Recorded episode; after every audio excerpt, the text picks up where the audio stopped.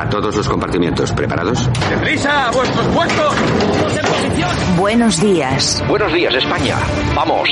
Número uno, listos y a la orden. Todo el equipo, preparados. Compartimiento 2, listos y a la orden. Noticias a punto.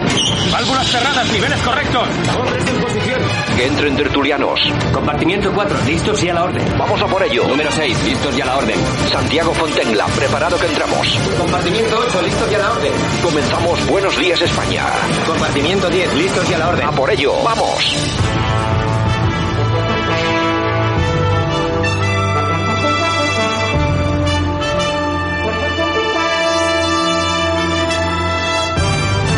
Buenos días España, hoy es 13 de enero del 2022. Aquí estamos como cada día en Buenos días España, 60 minutos de radio, de información y entretenimiento que hacemos aquí en la radio. Saludos de todas las personas que participan en este espacio y por supuesto también un saludo de Javier Muñoz que está en la técnica y este que os habla Santiago Fontella. Bueno, pues como cada día comenzamos este espacio de noticias con los titulares más importantes antes de irnos con las secciones habituales del programa. Tenemos que comenzar como casi siempre por el COVID porque España ha sumado 179.000 nuevos casos, 125 muertes en las últimas 24 horas, es decir, las cifras están eh, tornándose preocupantes. Siete comunidades autónomas establecen estrategias para agilizar las bajas y altas laborales por COVID-19 y Darías, la ministra, anuncia que España comenzará a vigilar la COVID-19 como una endemia tras la sexta ola. Es algo así como decir, como no podemos hacer nada con ella y va a estar con nosotros toda la vida, pues vamos a ir por ese por ese sendero. En fin, es lo que es lo que hay. Mientras tanto, Johnson, eh, Reino Unido, admite que asistió a la fiesta de Downing Street durante el primer confinamiento y pide perdón, eh, habría que haber visto la comparecencia de Johnson, que ha sido realmente ridícula en el Parlamento inglés. En fin, se han reído mucho, se, han, se lo han pasado, sobre todo la oposición, se lo ha pasado muy bien porque las explicaciones, la verdad, es que eran un tanto grotescas. El gobierno de Ayuso, por su parte, lleva a los tribunales al gobierno por el reparto arbitrario de fondos europeos. Bueno, ¿quién sigue en la palestra? ¿Quién sigue sobre la mesa? Pues hombre, el superministro Garzón, que ahora lamenta que presidentes de comunidades autónomas le criticaran, a pesar de lo que él dice es un bulo, y censura la política desconectada de la razón. Lo del bulo lo dirá él porque sus eh, declaraciones contra la carne española, diciendo que la carne española era de mala calidad, la realizó en una entrevista ante un medio muy importante europeo. Es decir, ni tan siquiera la hizo en España, sino que la hizo a un medio extranjero, con lo que eso representa. Tal es así que incluso, o sea, tal es así que incluso el ministro de Agricultura, Pesca y Alimentación, Luis Planas, ha dicho esto. Lo que tenía, lo que tenía que decir, yo no desautorizo a nadie, lo que tenía que decir lo dije ya ayer. ¿eh? Muchas gracias. Ya lo dijo ayer, que lo dijo, lo que dijo es que por lo menos tenían que haberle llamado y no lo desautoriza porque no es nadie para desautorizarlo. Las críticas, por el otro lado, ha llegado incluso de Teresa Rodríguez, la portavoz de Adelante Andalucía y diputada autonómica eh, no adscrita. Ha cargado contra Partido Popular y también contra el Partido Socialista. Lamentable la posición del, del Partido Popular, insisto, mmm, haciendo con esto eh, el juego a quienes ponen en riesgo el, el, futuro de la siguiente generación. Pero más lamentable aún si cabe la de la del Partido Socialista. ¿eh? Bueno, aquí hay para todos. El que también ha criticado y bastante ha sido el secretario general del Partido Popular, Teodoro García Egea, que ha recalcado que no hay una España vacía. Lo que hay son ministerios vacíos como el de Garzón, ha dicho. No hay una España vacía. Hay una España llena de oportunidades. Lo que hay son ministerios vacíos, como lo del ministerio de Alberto Garzón. Ese es un ministerio vacío. La noticia que todos estamos esperando, cualquier día y hoy mejor que mañana, es el cese inmediato de Alberto Garzón y la reducción inmediata del número de ministerios del Gobierno de España. Bueno, no creo que el señor Egea lo vaya a ver ni pronto ni tarde. Creo que no va a ser el caso. En todo caso, en Génova, que ultiman una intensa agenda de casado en Castilla y León y minimizan el daño que pueda hacer al PP la España vaciada. Luego vamos a hablar con nuestro compañero, el profesor eh, Sergio Fernández Riquelme, sobre esto de la España vaciada. En concreto, lo vamos a hacer con las candidaturas en Salamanca. Siempre hemos dicho que mucho cuidado con lo que se vota Salamanca es un ejemplo. Resulta que la líder, la lideresa de Podemos en aquella provincia, resulta que ahora es la líder de la España vaciada. Es decir, eh, luego dice que son transversales. No, no, no va a ser así. La audiencia de Madrid que descarta la administración desleal en la caja de solidaridad de Podemos y confirma el archivo. Un tema que se quitan de medio, tranquilidad y seguramente que alguno dormirá bastante, bastante tranquilo. Bueno, la OTAN que ofrece a Rusia continuar el diálogo para una salida a la crisis de seguridad en Europa no está nada mal, sobre todo teniendo en cuenta que últimamente la cosa ha estado bastante tensa, por no decir incluso muy preocupante. DECOS anticipa una mejora de las previsiones del Banco de España por las revisiones al alza del INE. La inflación de Estados Unidos alcanza el 7% en diciembre, su cuota máxima en 40 años. Luego vamos a tener que, vamos a hablar con nuestro amigo y compañero Daniel Bryan García Padilla, le íbamos a preguntar por el príncipe Andrés y esas eh, acusaciones que pesan sobre él, pero también le comentaremos un poquitín cómo se está viviendo allí esta cifra de inflación. En Estados Unidos han pasado de tener las cifras de paro más bajas desde hace 50 años con Trump a tener la inflación más alta en los últimos 40 años. Vaya cambio, ¿no? Estarán disfrutando todos los que votaron a Joe Biden. Bueno, Villarejo dice que el CNI no quería provocar un atentado en Barcelona, pero se le fue de las manos. Hay que tener mucho cuidado con las declaraciones de este señor, porque esto es peligrosísimo, porque cuando uno lee este tipo de titulares, lo que le queda en la retina es que atentados como el de Barcelona partieron del CNI e incluso tienen culpables eh, dentro de las fuerzas y cuerpos de seguridad del Estado, que son teorías eh, que se han apoyado desde diversos extremos ideológicos, sobre todo separatistas, incluso para justificar, atención, los atentados de Madrid en su momento. Esto es muy peligroso porque hacer caso de esta gente, hombre, la credibilidad de Villarejo hay que reconocer que es mínima. Bueno, Aragonés pide al gobierno que se atreva a ganar un referéndum, propuestas y resta importancia a la fecha de la mesa. Es decir, que está echando el órdago, venga, vamos a hacer un referéndum y vosotros que sois tan fuertes a ver si lo ganáis. El problema es que simplemente con convocarlo se está generando un problema. Por su parte, Vox denuncia a Sare, Cherat y Sortu en la audiencia por enaltecer el terrorismo en la manifestación del pasado 8 de enero y se cumplen 10 años de la condena inicial de Carcaño por el asesinato de Marta en espera de nuevo juicio del Cuco. El plan contra la trata de interior, mejorar la asistencia a víctimas y desincentivar la demanda de prostitución. Hablábamos el otro día precisamente de este tema aquí en Buenos Días España y nosotros, por lo menos eh, Servidor, es un, un defensor de la legalización de la prostitución, que todo se haga eh, de forma transparente, de que las personas, las mujeres u hombres que se dedican a esta profesión, que lo hagan legalmente, que paguen impuestos, que eso es muy importante, y por supuesto una vez que se legalice y que uno tenga que hacerse autónomo, pues resulta que todo lo que es la trata y todo esto que se conoce como, entre comillas, los chulos, desaparecerá de forma inmediata. Mercedes González, que niega que informara a la comunidad de que no había tuteladas entre la, las víctimas de la red proxeneta y Djokovic, que asegura que recibió su positivo tras acudir al evento del 17 de diciembre. Bueno, el día está plagado de información, plagado de titulares. Vamos a ir a analizarlos con nuestros colaboradores habituales y vamos eh, con ello en los próximos minutos. Comenzamos, vamos allá. Buenos días, España. Aquí te lo contamos. Buenos días, España. Buenos días.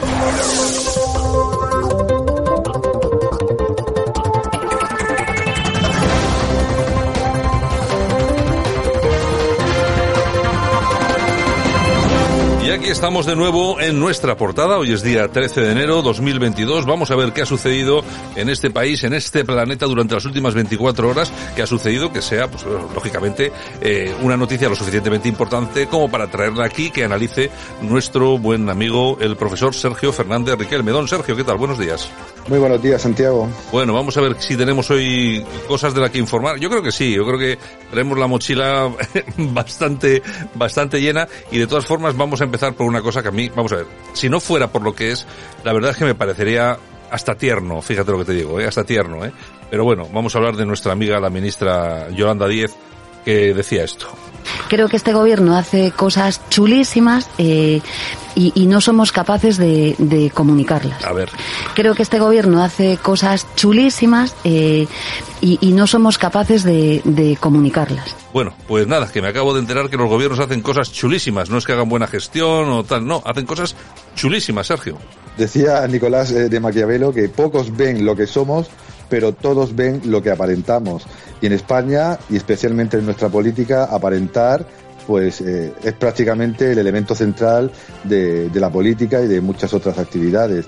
Yolanda Díez, que ha evolucionado del comunismo bolivariano al nuevo liberalismo progresista, pues usa palabras amables, eslóganes eh, eh, vacíos y chuminadas de este eh, se puede decir chuminadas Santiago sí no chuminadas de este tipo para referirse a la acción del gobierno no eh, no a la de eficiencia de eficacia y de calidad los tres criterios que deberían regir la, política pública la cosa pública sino de cosas chulísimas no eh, leyes pues in, inútiles eh, solamente destinadas a una serie de minorías que votan en masa a, este gobierno y luego pues reformas que se han quedado en la mayoría de los casos pues a, mitad de camino, ¿no? Pero claro, no se evalúan, no se valoran, eh, no se analizan, sino que se defienden como cosas chulísimas, super guays y trending topic. Eso, y trending topic. A mí es que yo de verdad, ya te digo, si no fuera por lo importante que es, porque es el futuro, no nuestro, sino también de nuestros hijos, de nuestros abuelos, sería para reírse, la verdad, porque tener un gobierno que habla en estos términos, eh, como la chiqui, como la otra que el dinero no es de nadie, es, decir, tenemos, tenemos un gobierno, pues bueno, bueno, nos lo merecemos desde luego, pero bueno, es fiel reflejo de lo que es Pedro Sánchez. Lógicamente, Pedro Sánchez ha tenido que montar un gobierno a su alrededor, muy numeroso por cierto, pues que eh, lo dejen bien. Es decir, tienen que ser los ministros lo suficientemente malos para que él quede muy bien. Así nos ha salido un garzón que es un ministro de España que se va a dar una entrevista al extranjero diciendo que la carne de España es de mala calidad y ahora encima dicen que es un bulo como si fuéramos tontos. En fin, bueno, mientras todo esto está pasando, lógicamente hay elecciones en Castilla y León, van a ser en febrero. Ahí están peleando ciudadanos a ver que si mantiene algo, ahí está el Partido Popular y también ahí está Vox que busca el impacto de un nuevo Vista Alegre en su primer acto electoral en Castilla y León. Parece que Santiago Abascal y Ortega Smith van a ropar en Valladolid eh, este sábado la candidatura de Juan García Gallardo como su aspirante a presidir la Junta de Castilla y León. Claro, eh, Vox tiene que venderse y venderse muy bien.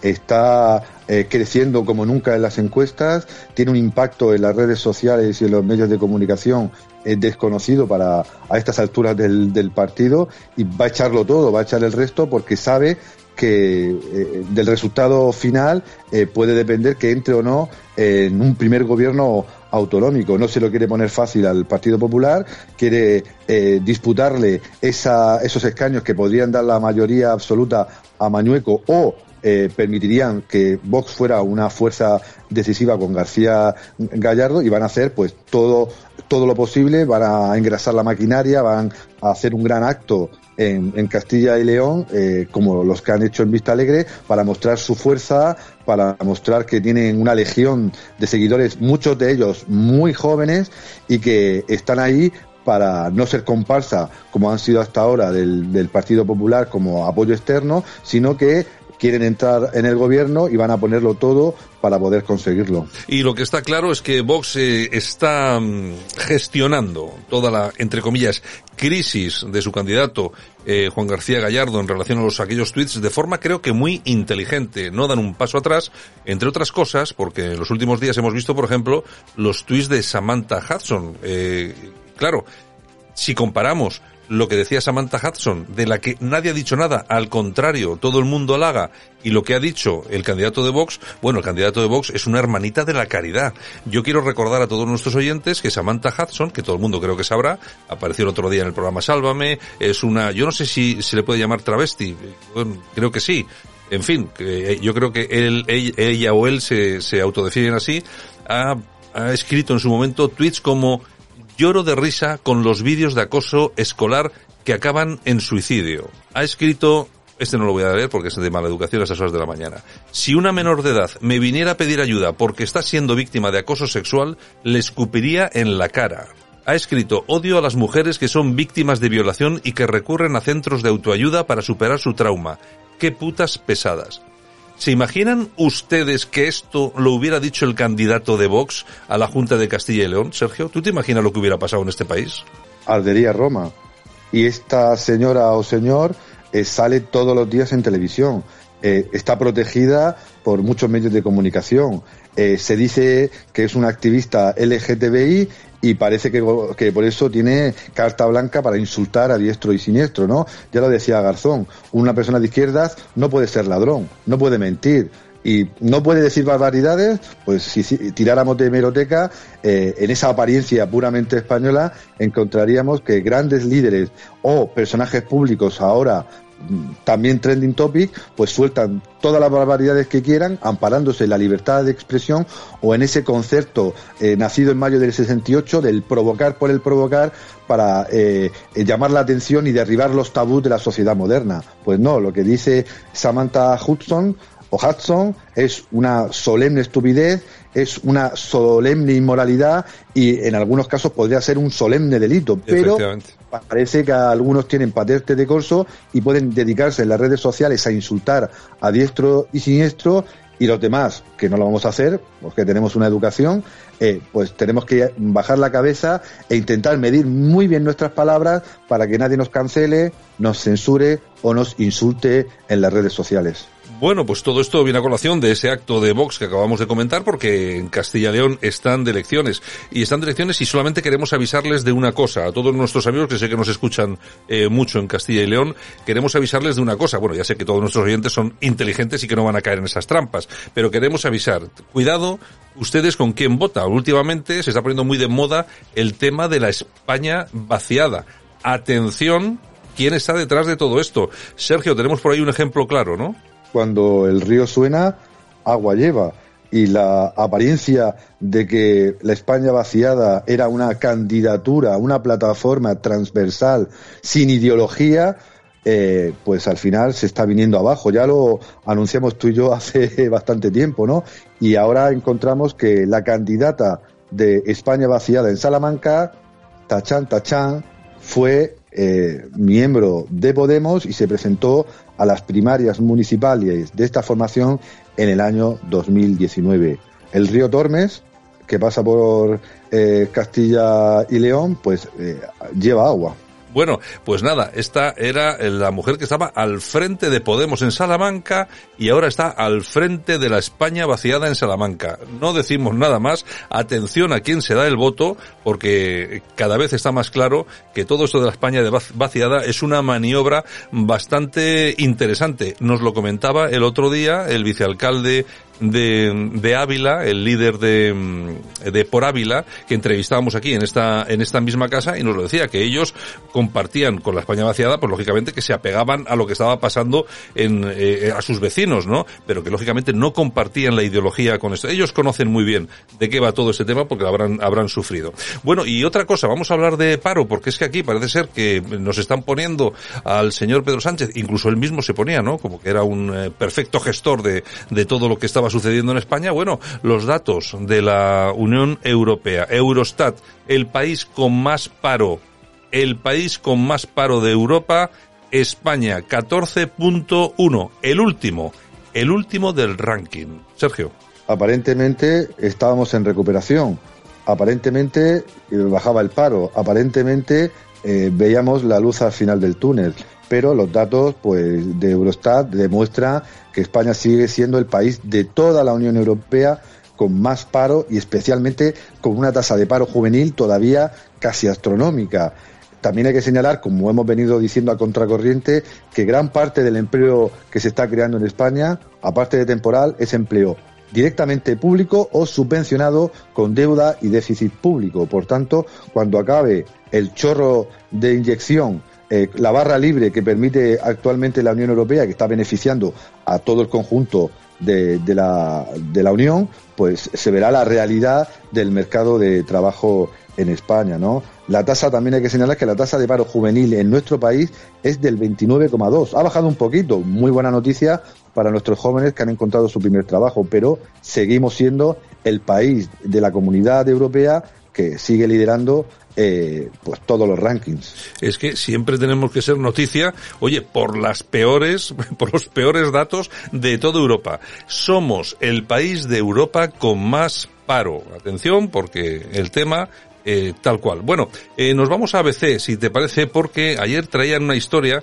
eh, es que a mí esto de la memoria histórica me gusta mucho, sobre todo cuando se aplica a todo el mundo, ¿no? Es un, un artículo titulado Así fue la anexión de Navarra a Castilla por soldados vascos que Bildu quiere obviar. Hace unos días, Arnaldo Otegui, coordinador general de este partido, se valió de un mitin público, de una, en, un mitin de una bandera de Navarra, para reclamar la República de Euskal Herria y, de paso, reivindicar la defensa de Pamplona frente al ejército de Carlos V en 1521. Bueno, ¿qué pasa con todo esto, Sergio?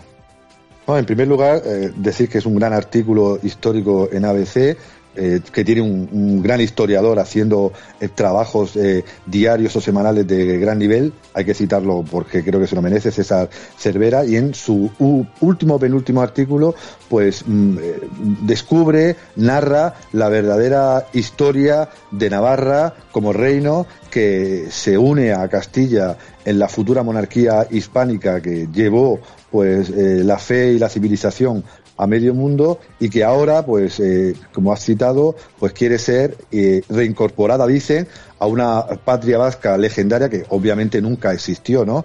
Todos conocemos quién inventó y cómo inventó, pues, la actual Euskal Herria en el País Vasco y claro, pues en este artículo, pues César eh, César Cervera, pues muestra cómo fueron soldados vascos eh, pues del antiguo señorío de Vizcaya eh, y de las zonas de, de Álava y Guipúzcoa, los que pues se sumaron a las campañas, eh, a los tercios, a los milicianos de Carlos V cuando en el año 1521 pues eh, unieron eh, ambos reinos en lo que ahora conocemos como España, ¿no? Eh, un, dato, una historia, un hecho fundamental y sobre todo ponen acento en cómo un capitán guipuzcoano, ¿no? Esa Guipúzcoa eh, que se dice que es la salvaguarda de la quinta esencia de la Euskal Herria milenaria, pues un guipuzcoano capitán Íñigo López de Loyola fue uno de los grandes héroes vascos que ayudó pues a unir a ambos territorios y a eh, fundar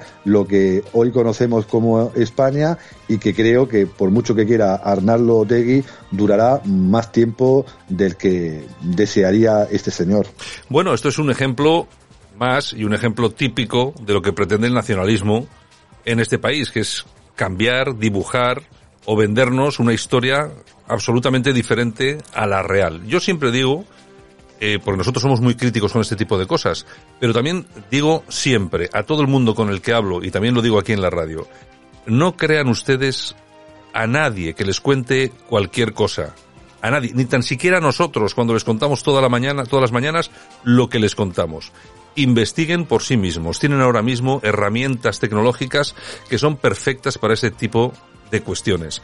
No hay que beber nunca y siempre de las mismas fuentes. Hay que ir a fuentes diferentes, a autores diferentes, a historiadores diferentes. No podemos caer en la trampa de esta engañufla del separatismo que pretende vendernos una historia que no tiene nada que ver con lo que hoy es esta gran nación que se llama España. Piensen por ustedes mismos. Don Sergio, mañana regresamos. Un abrazo. Aquí te lo contamos. Buenos días España. Buenos días. Ha llegado el día. Casi ocho años después del comienzo de esta pesadilla, la justicia nos absuelve a todos los miembros de los gobiernos de Colmenar Viejo investigados por un presunto delito de prevaricación urbanística continuada. Y no os voy a sorprender contándoos nada nuevo, porque siempre os hemos contado la verdad. Obramos en favor de los vecinos y siempre con voluntad de cumplir con la ley. Se ha llamado prevaricación y se nos ha denominado imputados, pero aquí nadie edificó plantas de más en edificios o se benefició urbanísticamente de decisiones de la Junta de Gobierno, como tampoco nadie metió la mano en la caja. Hoy, con un alcalde dimitido por las acusaciones y el enorme daño social que hemos sufrido los señalados, nuestras familias y entornos, este proceso se acaba para nosotros, pero no puede acabar todavía. Falta que asuman responsabilidades todas las personas que nos declararon culpables desde el primer día y nos han intentado que todo el mundo nos viese así. Hoy, con más sentido que nunca, os quiero dar las gracias a todos los que habéis confiado en nosotros, pese a todo lo que se nos llamaba y durante tanto tiempo. Y ahora, juntos, vamos a seguir defendiendo y mejorando Colmenar Viejo. Bueno, pues este señor que acabamos de escuchar es eh, el, el, que fue alcalde, el que fue de, alcalde con, de Colmenar eh, Viejo, que yo creo que se llama eh, David García, creo que se llama, si no me equivoco. Yolanda, corrígeme por favor. ¿Es David García?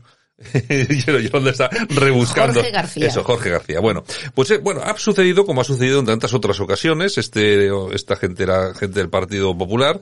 Eh, de repente, de un día para otro, ven que se les imputa por una serie de cuestiones, como ya hemos visto que ha sucedido algo antes en otros casos, y resulta que al final, pues llega el momento y era todo falso, es decir, eran inocentes. ¿Quién rehace, quién repone todo lo que ha perdido esta gente en estos años de proceso? Ocho años creo que ha dicho uh -huh. en el audio. Ocho años después eh, resulta que eran inocentes. Pero igual que le ha pasado a Camps, igual que le pasó a Rita Barberá y a tantos otros, a tantos otros del Partido Popular a los que constantemente se toma y se les pone inmediatamente en las portadas de la prensa, tienen que dimitir, dejar sus carreras políticas y con el paso del tiempo resulta que nos enteramos de que eran inocentes. Yo no digo que todos sean inocentes, también habrá alguno que sea culpable, pero la gran mayoría la gran mayoría simplemente están pasándolo mal porque a alguien le apetece que pasen por el juicio de la prensa. Efectivamente. Y es lo que hay. Y de eso tenemos que aprender. Bueno, parece ser que por, por, lo menos este hombre lo que sí tiene claro y ha hecho es dar la cara ocho años después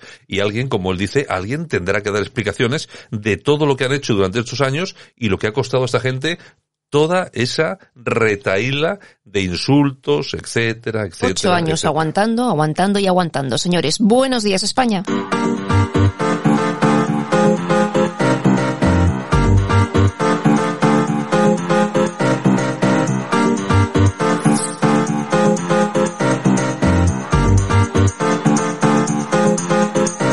En Radio Cadena Española no nos cansamos. No nos cansamos de madrugar. No nos cansamos de contar la actualidad. No nos cansamos de decir las cosas claras. En fin, que no nos cansamos de tocar los temas más importantes. No nos cansamos. Este es el ministerio de todas las mujeres. De todas las mujeres.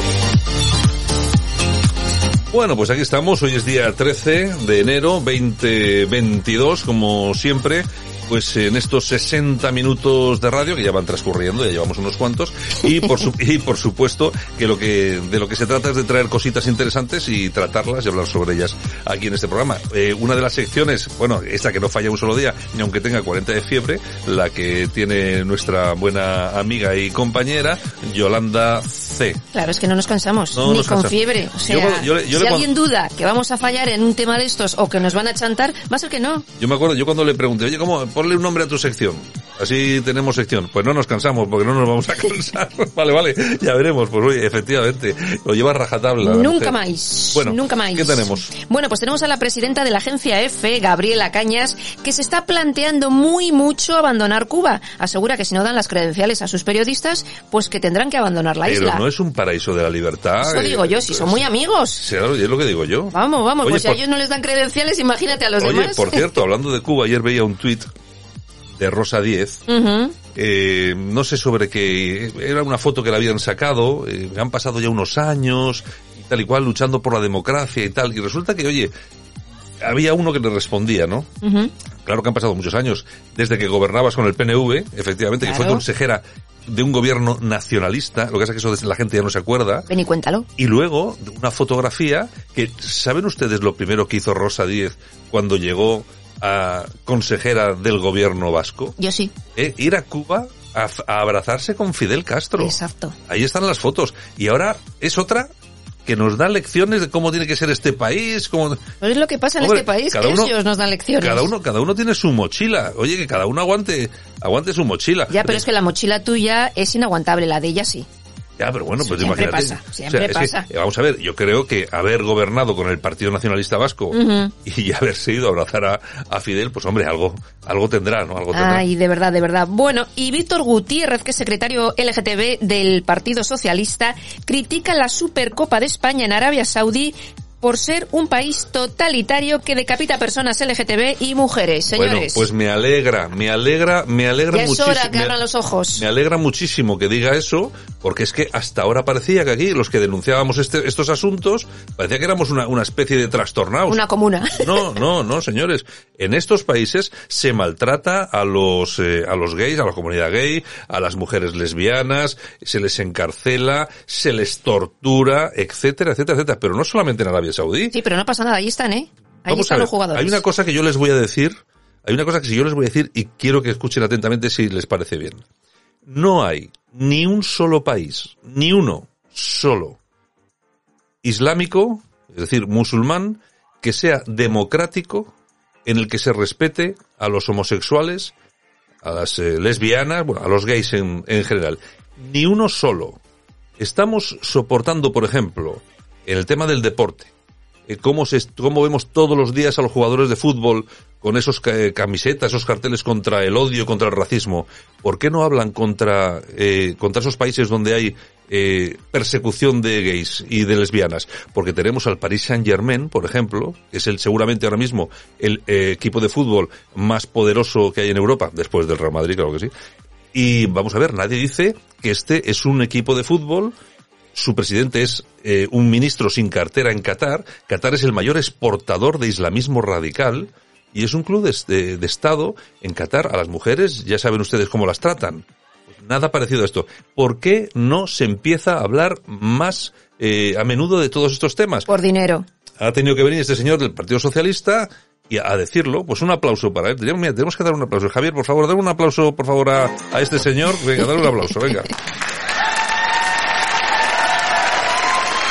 Hombre, es que cuando dicen lo que hay que decir, cuando hacen lo que hay que hacer, pues Pero está es bien. que el dinero, señores, el Bueno, dinero, ¿qué, ¿qué le vamos más? a hacer? Venga. Bueno, y Víctor Orbán y Le Pen podrían ser los próximos invitados de Vox a la cumbre que está organizando en Madrid. Bueno, yo creo que sí, yo creo que van a venir, están organizando. Lo que pasa, vamos a ver, es que esto es todo muy complejo y muy complicado. Vamos a ver, yo me imagino, hombre, esta gente de Vox no es, no es ninguna indocumentada y sabrá cómo, cómo hacer las cosas. Vamos a ver, depende de los invitados que vengan, se le da un tono o se le da otro. Lo que menos les conviene ahora es darle un tono muy radical al asunto.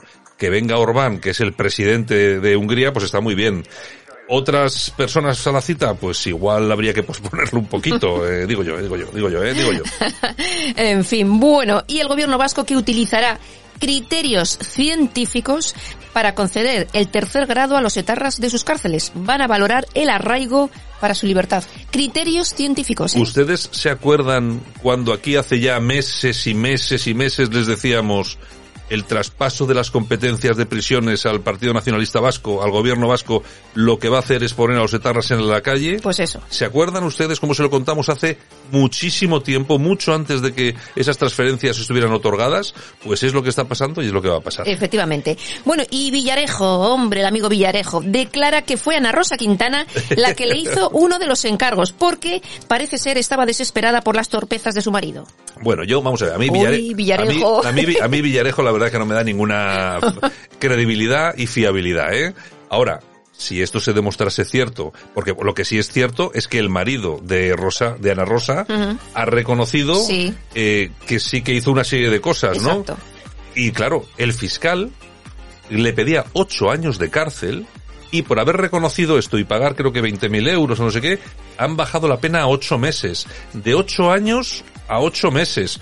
Hombre, si yo no, no tengo problemas con la ley, pero el día que los tenga, ojalá me toque el mismo fiscal, ¿verdad? Ya te digo. Eh, Te sería una suerte. Y tener los mismos amigos. En fin. Bueno, Paloma Martín Martín, que es consejera en el gobierno de Ayuso, le da un zasca al presidente Sánchez. Ha dicho, una hora de Falcon genera las mismas emisiones que 16.000 vacas. Y las vacas producen leche, carne y generan empleo y riqueza en el mundo rural. O sea, que si sumamos todas las horas de Falcon de- del señor del señor Pedro, son todas las vacas del mundo, ¿no? No hay horas, ni hay vacas. Ay, señor. Bueno, y el INDEP, eh, José Luis Trapero, busca trabajo en Madrid, señores. El ex jefe de los Mossos se va de Cataluña y quiere trabajar Oye. en España. Oye, vamos a ver si viene, si ha venido a, si ha venido a Madrid Piqué, ¿por qué no va a venir Trapero? Es- es que ya- es que, oye, a Piqué después de ya que le sacan la nómina y le insultan en TV3 y tal, me imagino que acabará yéndose a Madrid y el señor Trapero, Ay. que por cierto, eh, vamos a ver, eh, sí, no, yo no voy a justificar al señor Trapero para nada, pero que lo han utilizado que, que lo han utilizado como una peonza, vamos, está absolutamente claro. Pues como tantos y tantos. En fin, bueno, otra cosa es que se haya dejado utilizar. Eso Francisco Igea, vicepresidente de Castilla-León, repartió a dedo 250.000 euros a diferentes asociaciones para la memoria histórica 10 días antes de convocar elecciones. Bueno, pues, eh, Que lo sepas. pues esos, esos temas también habría que tenerlos en cuenta, ¿no? Porque, porque es que luego estamos criticando. y- Claro. Porque ese señor es de Ciudadanos, ¿no? Claro, y está ahí en el gobierno Claro, de Castilla-León. Es que claro, vamos a ver. eh, Vicepresidente. Si, si tú criticas una cosa y luego estás haciendo exactamente lo mismo o peor, pues es que la crítica al final. Y es que es lo malo que tiene. Si tú estás criticando algo y luego haces lo mismo, Claro. toda la crítica que has hecho, todo el trabajo que has hecho, no vale absolutamente para nada. Y sí, ya sé, ustedes se pensaban que esto no podía ir a peor. Todos los días lo piensan. Pues no, puede ir a peor todavía. ¿Cuánto nos ha costado la ayudita a Industrias Plásticos Playball, propiedad del papá de Pedro Sánchez? 700.000 euros. Esas ayudas que llegan de forma espontánea, cumpliendo con todos los requisitos. Ayudas eh, públicas por la Face. Bueno, la verdad es que eh, en las redes sociales se está hablando mucho de esto, porque es que es, muy sospechoso. Eh, vamos a ver, yo no estoy diciendo que sea ni legal, que haya sido una tal, Ah, pero, va. pero si lo llega a hacer otro, imagínate, imagínense ustedes cómo estarían las cosas. El papá de casado, por ejemplo. Bueno, ¿qué hacemos? Ay, Toñejas. Venga, vamos a dar unas oñejitas. Pues mira, hoy se las voy a dar a Joaquín Prat. ¿Qué ha hecho el pobre Esta mañana hablando en el tema del corazón y tal, y así, pues ha dicho que ser católico huele a naftalina y es rancio. Pues le ha quedado muy bien a- al amigo Joaquín. Sí, vamos a ver, yo, yo he visto el momento en el que decía, creo que era Lequio, Ujú. que decía alguna cosa sobre las relaciones, eh, pues, pues, debe de ser esto de algo de Antonio David, con Sí, lo que está pasando y tal y cual. Y entonces decía algo, pues que estas relaciones, pues que estaba saliendo con una y estaba, bueno, es que eso queda súper eh, católico, antiguo y no sé que qué. huele a naftalina y rancio. Vamos a ver, a ver si se entera el señor, eh, ¿cómo es este? ¿Cómo se llama? Joaquín Prat. Joaquín Prat. Es- mira, se llama como su padre, pero no, le llega, no, le, no le nada. llega, no le llega a su padre ni a la altura de los zapatos. Pero vamos a ver, a ver si te enteras de una vez. Lo que hace nadie te lo va a decir, te lo voy a decir yo, pues que si no, no te enteras. El 90% de tu audiencia es católica. Quieras o no, el 90. Rancios. Por no, por no decirte un 95. Es decir, que tu audiencia, seguramente, según tu forma de pensar, está tan abierta que, que tenéis ahora muchos progres de televisión, pues resulta que huele a naftalina porque, claro, son católicos. Cuidar un poco las palabras y cuidar y respetar un poco a vuestros oyentes, anda. Que respetar tenéis a, de todo, que res- tenéis de respetar todo. a vuestros oyentes. Aplausos. Aquí damos unos aplausitos. Darío Villanueva. Que yo no tengo ni idea de quién es, Darío Pues mira, es Villanueva. escritor premio Umbral por su libro Morderse la lengua y dice que la corrección política representa la muerte de la libertad de expresión. Bueno, cada vez más personas y más intelectuales que salen un poquito del armario en estas cuestiones ideológicas y que al final parece que cuentan cositas interesantes. Claro. Como en esta ocasión. One step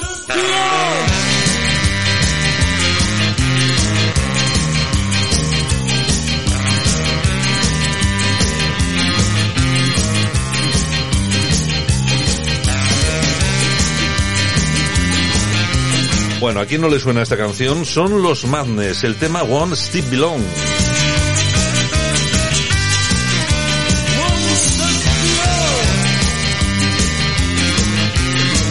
Esto era el ska. Que el Es- esto lo ponían en las discotecas cuando yo llegaba al final de la, de la hora de marchar, de cerrar la discoteca, era la última canción y todos a Ale, bailar, ale, los que venga. quedaban en la discoteca. Cánsense y váyanse de aquí. Bueno, ¿qué tenemos de efemérides? Pues mira, tal día como hoy del año 1961 nacía Graham Marfefson, que es el cantante de Madness.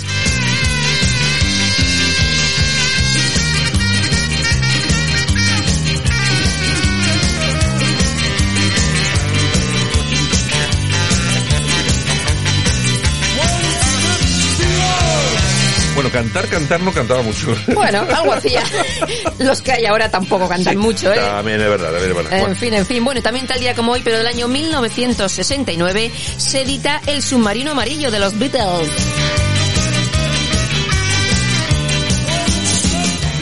Y, y tal día como hoy, del año 1998, el grupo El Último de la Fila anuncia su disolución. Y también tal día como hoy, pero del año 1999, Michael Jordan abandona la NBA. Y nos vamos al año 1958 porque tal día como hoy de ese año nace el portero de fútbol Paco Bullo. Y también tal día como hoy, pero del año 1977, nace Cayetano Rivera Ordóñez, 45 años.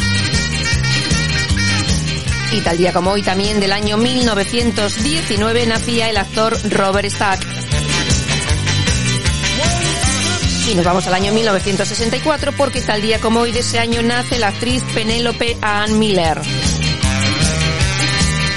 Y también tal día como hoy, pero del año 1966, nace el actor Patrick Dempsey de Anatomía de Grey. Y tal día como hoy, pero del año 2016, fallecía el periodista español Ignacio Salas. Bueno, Yolanda C., volvemos dentro de unos minutos. Con el corazón, que hoy está la cosa que arde. Está la cosa que arde. Sí, señor, pues hasta ahora. Venga.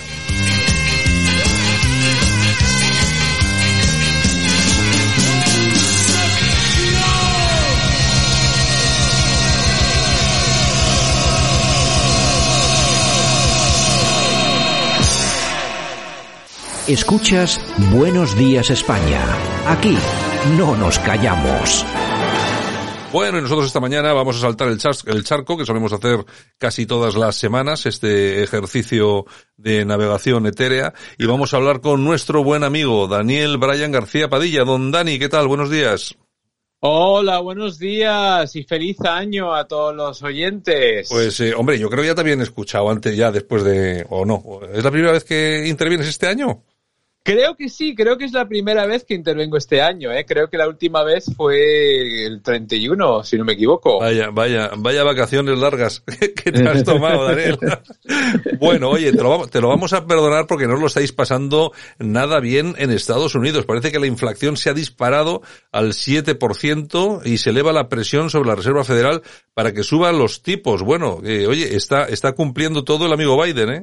Pues tú lo has dicho, Santiago, no lo estamos pasando nada bien. Efectivamente, la Oficina de Estadísticas Laborales hoy mismo ha publicado un informe que nuestro índice de inflación de precios al consumidor aquí en Estados Unidos alcanzó su mayor nivel desde junio del año 1982, o sea, hace casi 40 años, con un 7% eh, más que el año pasado. O sea, esto ha sido un eh, desafío total para economistas que habían dicho que pues eh, íbamos a tener a lo mejor un 6, un 6,3, etcétera. Ah. Eh, en noviembre subimos a 6,8, pero según el informe de hoy estamos ahora a un 7%. Esta, esta es la tasa a niveles históricos desde hace 40 años. Hemos visto algo así en los años, en comienzo de los años 80, eh, en el año de mi nacimiento, vamos, que fue cuando estábamos con la crisis de,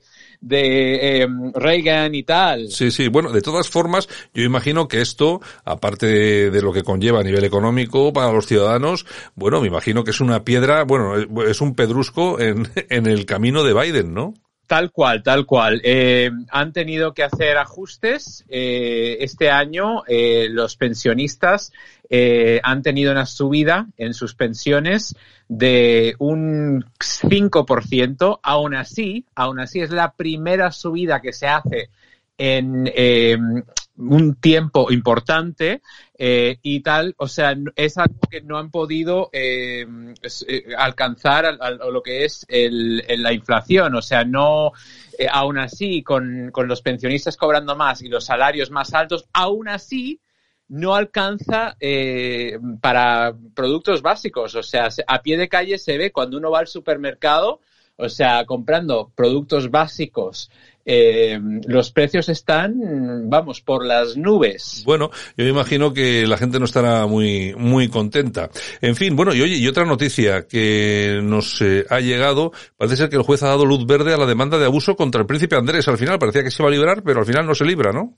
Sí, sí. Eh, a- poco después de Navidad os di la noticia de, vamos, de la sentencia del juicio de Ghislaine Maxwell y bueno, como muchos eh, saben, pues eh, una, una parte importante de esta eh, trama eh, o situación en cual eh, se involucró Epstein y también Ghislaine Maxwell, que es la que ahora vive. Epstein pues ya no está, pero bueno, una parte importante de la historia es el que está involucrado, bueno, que acusan de estar involucrado al príncipe Andrés. Una de las em, que acusa de haber em, tenido relaciones eh, sexuales eh, siendo menor, Virginia Goffrey, eh, presentó la demanda en su contra este pasado agosto y muchos decían que bueno que eso pues iba a estar desestimada y pues hoy, perdón, ayer en Estados Unidos se dio el bombazo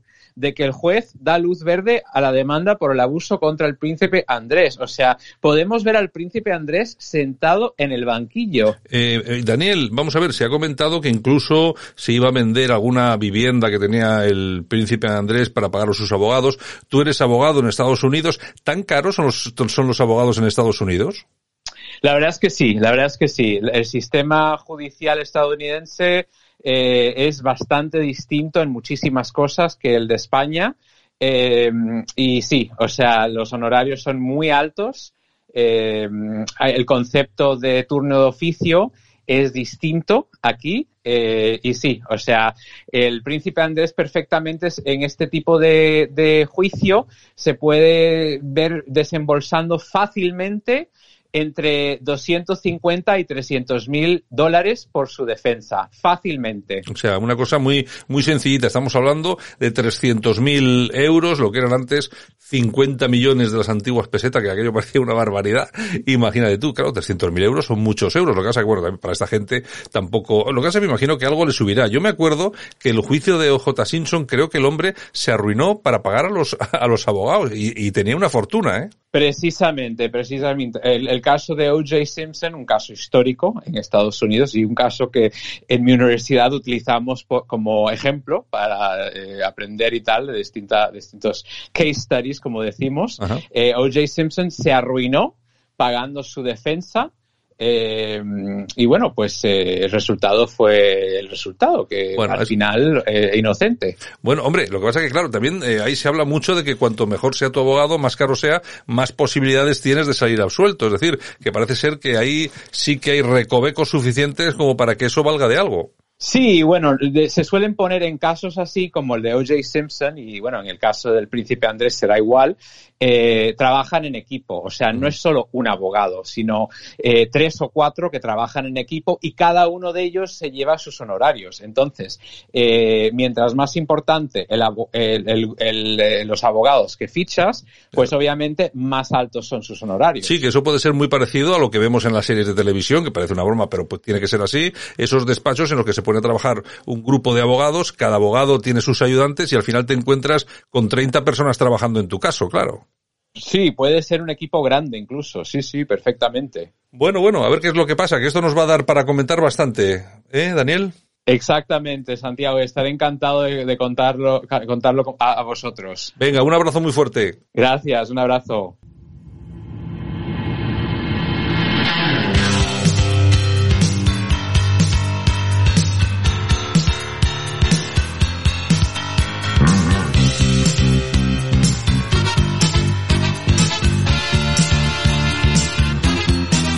Bueno, yo creo que si no es el tema más importante de Madness, es de los más importantes. Our House.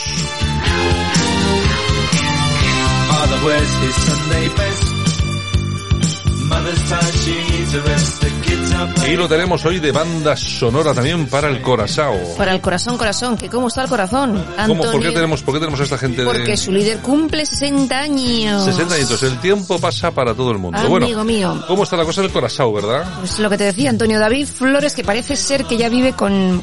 Perdón, es que mi garganta todavía no está funcionando al 100%. Parece que ya vive con Marta Riesco. Bueno, pues, eh, es lo, lo normal, Pero ¿no? claro, han salido fotos. Han salido fotos en lecturas. Y todo el mundo pensaba, pues les han pillado, les han pillado, les han pillado. Pues no, parece ser, todo parece ser, supuestamente, Parece- presuntamente, Parece indicar. que se han vendido. ¿Y quién las ha podido vender? Pues el, el Pues, amigo, hombre, el- o el Antonio amigo David AD. o, o ella, o sea, El amigo AD. así que en ello, en ello andan. Bueno, aquí yo he oído un, he oído que hay varias posibilidades, pero la que más cuerpo toma es que ella le ha dicho a él, esto se acabó, hay que hacerlo público. Claro. ¿Cómo lo vamos a hacer público? Por lo mejor porque nos Cobrando. pillen cobrando. Claro. Y, y bueno, hay posibilidades de que sea así, yo no digo que sea así, pero hay periodistas que apuntan a esa, a esa versión. personaje. a esa versión como la más importante. Bueno, aquí me imagino que la que peor está pasando todo este rollo, porque imagino que no sabría nada de esto, es la amiga Olga. Olga, la, la, la lloricas en, la, en Supervivientes, que se ha pasado, vamos, todo el concurso. Eh, nos amamos. La familia, eh, la familia. Amo a mi Quiero a mi marido. marido. y él me quiere a mí. Somos- vamos a ver, hace dos años ya, hace dos años ya, Supuestamente. supuestamente de todo esto. Y mientras tú estabas en la isla, el otro estaba en otra isla. Claro, el otro estaba en otra isla, en la Cartuja. claro, es que, claro, pero es que son, vamos a ver, son mentirosos patológicos, Ya ¿eh? te digo, ya te digo. O sea, todo falso y sabían que todo era falso. Esta señora se ha pasado el Mm. concurso en la famosa isla lloriqueando, sabiendo lo que había, ¿eh? Lo que lloraba por otra cosa, pero hacía creer al personal que lloraba por su marido y porque les... Bueno, bueno, bueno, bueno, pues eh, que cómo le está, cómo le está pasando ella, pues bueno, hay varias formas de verlo y varias maneras. Eh, así lo comentaba en el programa de Ana Rosa. Tanto a lo mejor es un alivio incluso más para Marta que para Antonio Pero David. no se puede hacer la ofendida eh, si la gente o si la prensa le pregunta, porque Hombre, antes, es que yo por creo que no se ha ejemplo- hecho la ofendida. Hombre, sí, porque al enviar ese comunicado de decir como Pero que... eso era no antes, digo, no Ya, digo pero en su momento se hace la ofendida cuando realmente sí que había algo, supuestamente. Entonces, Claro. ahora ahora ya, con más razón, no puede sorprenderse porque le pregunten o porque estén encima suya, porque no porque está con una persona que, Pero es Antonio David. O sea, Claro. quiero decir que... mm, Es decir, que todo el mundo sabía lo que había. Pero bueno, de todas formas, tú fíjate cómo son las cosas. Esta chica, Marta Riesco, que bueno, ha intentado de todo, desde ir a Eurovisión a, bueno, de todo. Yo la No veo en Supervivientes, al, al loro. Sí, Dice que no quiere ser personaje, pero Sí. ya verás tú. Yo lo que sí tengo que reconocerle es que, bueno, se lo ha currado, ¿no? Pero lo cierto, eh, lo cierto es que el- su carrera periodística, que ahora estaba bastante bien encauzada, me imagino que corre peligro. Porque lo ahora sabrá. pasas, pasas de ser periodista del corazón, básicamente, a ser un personaje del corazón. Ella dice que no quiere ser personaje. Ya, pero eso es Ella sabrá lo que hace. Eso es inviable. Ah. Vamos a ver, eso es inviable. Estando con Antonio David es Oye, imposible. de todas, de todas maneras, lo que se está jugando, lo que se está juntando en el programa de Ana Rosa. Con el marido de Ana Rosa reconociendo lo de aquello que hicieron al juez. Mm. Ahora dicen que Ana Rosa también parece que encargó alguna cosa a Villarejo, presuntamente. Sí, sí. Tenemos al Lequio perro no come perro. Y ahora tenemos a esta. Bueno, que al final, bueno, y la niña, Y la niña. de la cur, La de los horrores. De los horrores. O sea, vamos a ver, Ana Rosa, ¿qué te falta en tu programa? La Ya verdad. te digo, O sea, ya te digo. eh, No me extraña que seas líder de audiencia. bueno, por las mañanas, eh, 500.000 Sí. 500.000 personas. Tampoco, No, tampoco una vamos a- Aquí todo el mundo, es que vamos a ver, yo, por ejemplo, yo soy que soy un defensor acérrimo de que desaparezca Sálvame, porque me parece horroroso, aunque lo veo y lo Sí. comento, me parece horroroso y sobre todo últimamente es- está, se está yendo por las nubes a unas cosas Horribles. extrañísimas, Mm. pero hay que reconocer que estos tíos tienen muchísima más audiencia. Hombre, de todas, todas. Se lo saben montar, se lo saben montar. Bueno, ahora que dices de, de Sálvame. Han condenado a la agencia Código Press, que es de Diego Arrabal y Gustavo González, Ah. a pagar 340.000 euros a Mariló Montero Mariló por Montero. hacerla fotos en topless cuando está de vacaciones en las Maldivas. 340.000 pavos. Pues a ver de dónde lo sacan estos dos. Aquí la- el amigo Diego Arrabal. Sí, no, a ver este si dice algo en su programa de cabecera el es- fin de semana. Sí, este va de protagonista. Es una, es una cosa horripilante. sí, sí, Nada, y ahora se han hecho todos youtubers. ya te digo. Yo es que no sé, en fin. Bueno, Y todos tres- saben de todo, todos saben de todo. 340.000 euros, ya te digo. A ver, estos cómo lo pagan, ¿eh? Efectivamente. Bueno, Isabel Pantoja que ha vendido una de sus casas, la del ático que tenía en Fuengirola, Ajá. por 700.000 euros. ¿Cuánto? ¿Cuánto? 700.000. Pedía un millón cuatrocientos. Hostia, la mitad. Sí, es enorme, es enorme, pero lo ha vendido por 700.000. O sea que ne- necesita la pasta. Es que ese dinero va a ir directamente a Hacienda, me imagino. Claro. Porque si debe casi dos millones de euros a Hacienda, pues Claro. según lo vende, Hacienda. Pero tú fíjate, de 1.400.000 a 700. Una tristeza. No sabemos cuánto le costó cuando lo compró. No lo sé. No, No lo sé, sabemos no si- tengo ni no idea. creo, no creo que haya perdido dinero, pero tampoco habrá ganado. Pues lo Pero dudo, bueno, lo el dudo. indicativo de que necesita dinero urgentemente. Efectivamente. Hombre, tiene más casas. Tiene la de Sevilla, tiene tal cual. bueno, pues, pues tiene, que vaya vendiendo pues porque... tiene, pues tiene más para vender. Esa suerte tienes. Si me pillan a mí no tengo nada para Que vender. venda todo y se vaya de España. y que se olvide de todos los frikis que tiene alrededor. Váyase usted a México, que ahí se vive, se vive muy Exactamente. bien. ¿Y a quién han tentado para ir a Supervivientes? A Carmen Borrego y Laura Fa. Están ahí tentando ya famosillos.